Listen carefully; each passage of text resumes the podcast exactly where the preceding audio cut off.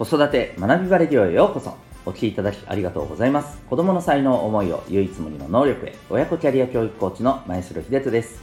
様々なメソッドや子育て講師の経験を取り入れたオーダーメイドのコーチングで親子の本当に望む生き方を実現するそんなサポートをしております。またパパのためのオンラインサロンともいくパパの学び場も運営しております。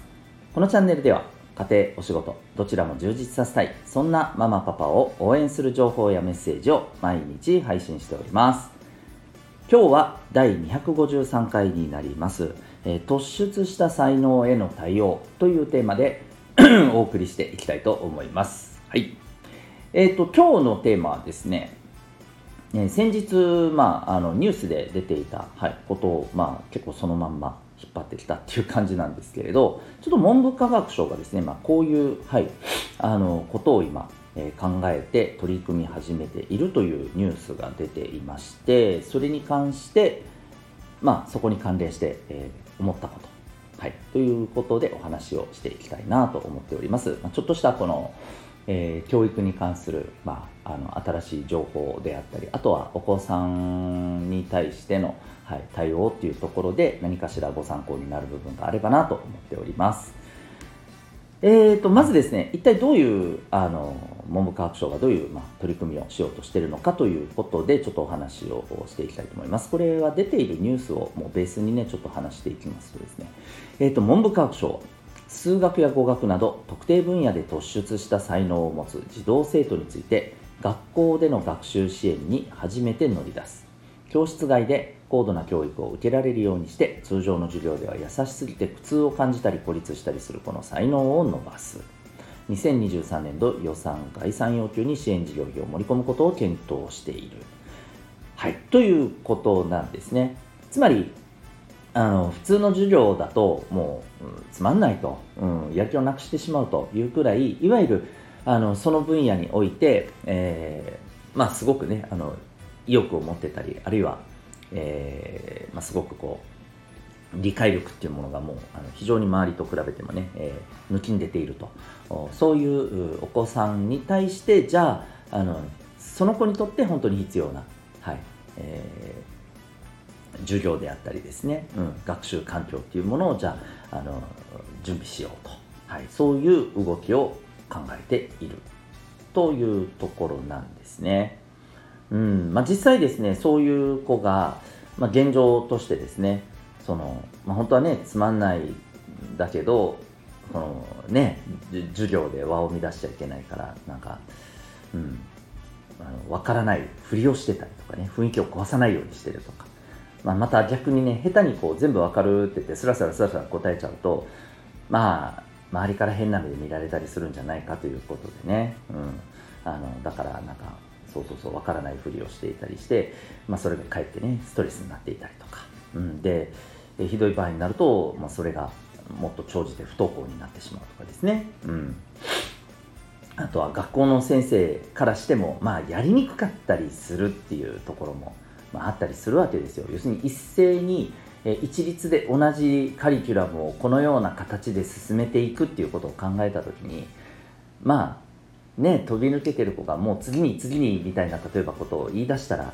まあまあやる側としてはすごい、ね、難しいわけですよね。まあ、この辺ねそのえ塾でのあの一斉授業を持っていた、えー、経験も私ありますので、はいまあ、この辺の感覚は確かに、うん、まあまあそうだよねっていうところもあります。まあそもそもね1クラス30名から40名のさまざまな子たちを一律にやるっていうことに僕はそもそもうん、無茶じゃないのかなというふうにねもう思ったりしてますけれども。はい。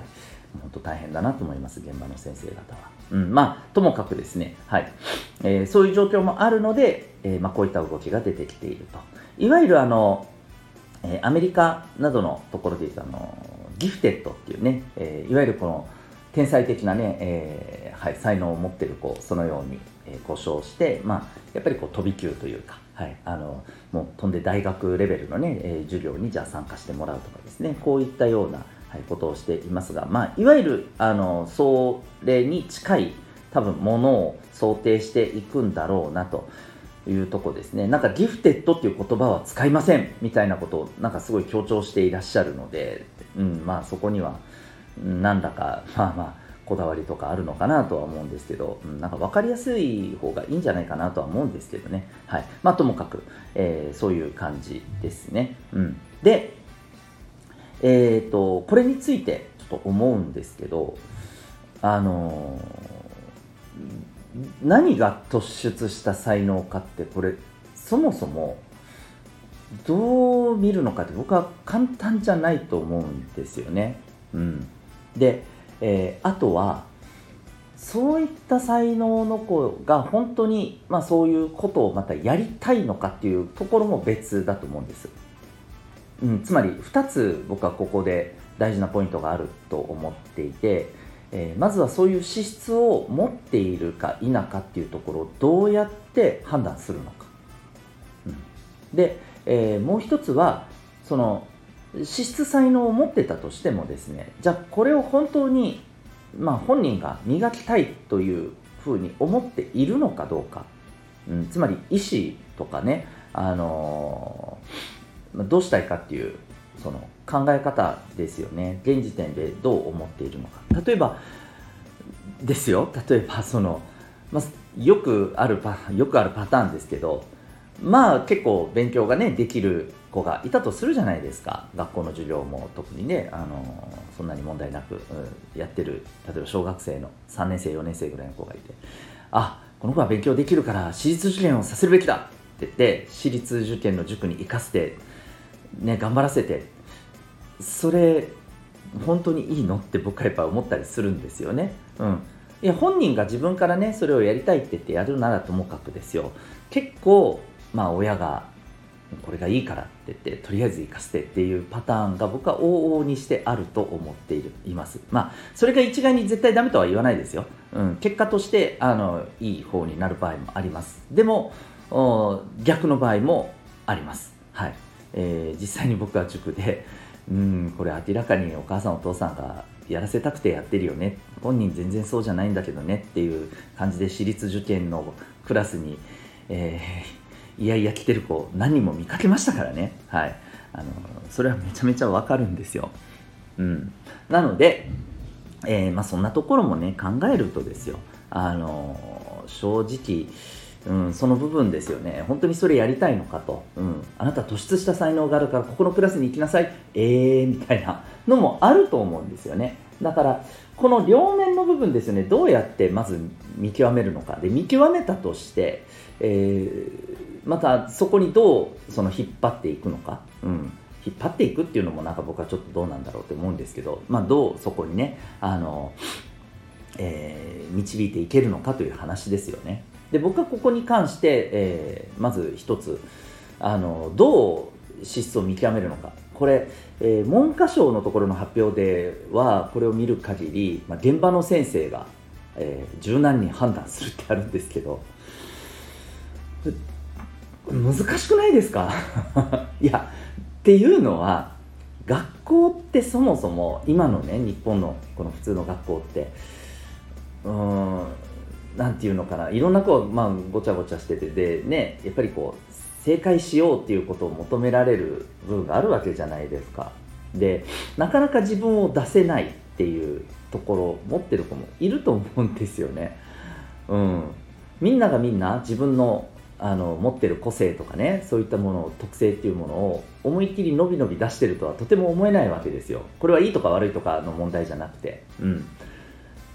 でそんな中です。現場の先生でこれ判断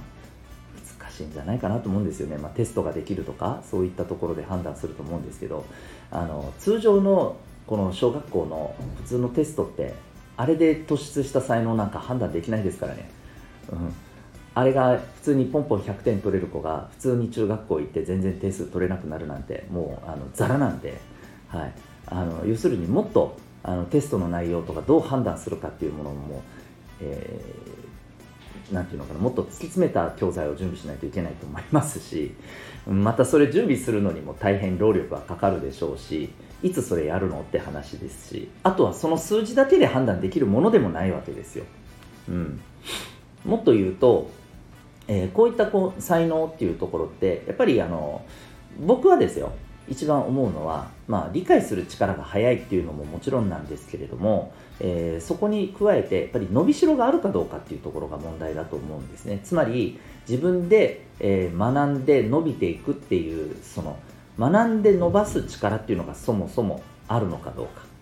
うん、っていうかまああるあるなしっていうよりもこれをあのどの程度今その時点であるのかどうか。これ磨いて伸ばすことはできると思っているので僕は、うん、自分で、えー、経験とかあのやった結果からですね学んで、えー、やっていく。これはまあ自分と対話していくっていうこのトレーニングが必要なので、まあ、こういったものをねサポートしていくのがまあコーチングなわけですけれども、うん、あのこれをやっていくことで伸ばせるとは思っています、はい。えー、ただ現時点でそれがどのぐらいあるのか、うん、っていうところもどう見極めるのかっていう話ですよね。これ多分ですね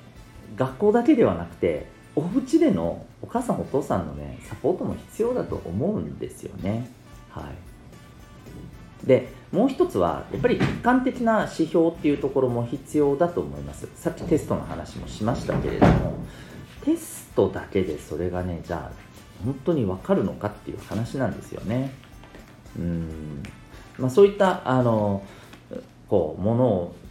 なんていうのかな見出していくためのツールっていうのも僕は大事だと思います。でなかなかそのツールっていうのもねうん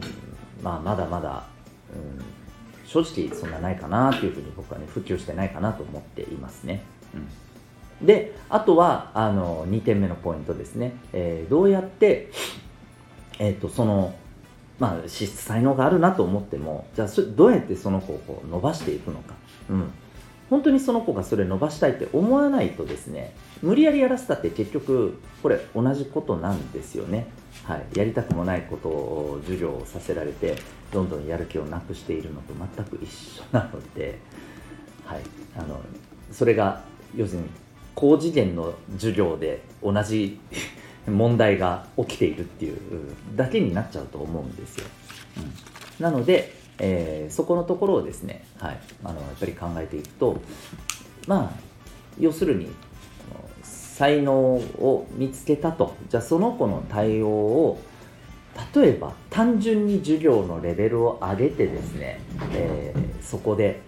見ていくっていうふうに考えてるんだとしたらうんなんか要するに特進クラスみたいなね、うん、特別エリートクラス、まあ、エリートってことは好きじゃないですけど、まあ、そんな感じのこのクラスを作って見るみたいな、まあ、そこでまた同じように一斉授業するっていうんだったらいやいやそれじゃないよなって思うんですよね。だからまあこの辺のところがまだ全然中身が見えてこないので、はい、あのあくまでね僕が言ってるようなことはあの単なる杞憂かもしれませんけれどもね、はい。えー、ちょっとねその辺りのところもしっかり考えて対応していかないといけないんじゃないかなと。で、まあ、結論として一番ですね僕がこの今回の放送で言いたいのは特突出したねあの才能尖ったところを持っている。そこを伸ばすっていうことは僕はもう大賛成ですしやっぱりこれから先っていうのは、えー、そういった子育てっていうのが僕は基本あの必要だと思っています、うん、ただやっぱりねそれをやっていくためにはですね、えー、やっぱり一番家庭での、はい、対応家庭で、えー、やっぱり私たちあの、ね、保護者が、えー、どうお子さんと向き合ってそういったところをですね感じ取っていくか、うん、で、えー、どういうそれを伸ばしていけるようなあの関わり方ができるのか環境を作れるのか。そこじゃないかなと一番思っています。はい。うん。えー、ですので、えー、ぜひですねあのお子さんにどんなやっぱりこう、あのー、光る部分があるのか、うん、本当にあのいろんなところに柔軟な目でね、えー、見ていって。であの逆にできてないところできてほしいけどやってないみたいなところに目をずっとね向けるのではなくてですね。はい。え、そういったやっぱり視点を持つことが大事じゃないかなというふうに思います。はい、ちょっとふわっとした感じですけれども、えーとそうですねお子さんとまあやっぱりどれだけ、え、向き合ってお子さんのいいところっていう部分にあの、ね、目を向けていくか、まあ、そんなところが結局はね大事になるんじゃないかなというふうに思いますということで今日はですね突出した才能への対応というテーマでお送りいたしました最後にお知らせでございます。えー、私が運営しております、お父さんのためのオンラインサロン、ともいくパパの学び場ございます。興味がある方は、えー、リンクが貼ってますので、えー、ご覧になってみてください。えー、そして、えー、才能を見つける、えーままだあの日本、沖縄に入ってきたばかりでそれほど知られていませんが、えー、指紋から生まれ持った特性、才能が、えー、科学的に分析できるというですね、はいえー、メソッドがございます。えー、セミナーはですね、ちょっと今次回の、あのー、予定日、今検討中ですけれども、個別にですね、え、指紋の分析、カウンセリング必要な方はですね、受け付けております。え、こちらの方もリンク貼ってますので、興味がある方は覗いてみてください。それでは、ここまでお聴きいただきありがとうございました。また次回の放送でお会いいたしましょう。学び大きい一日を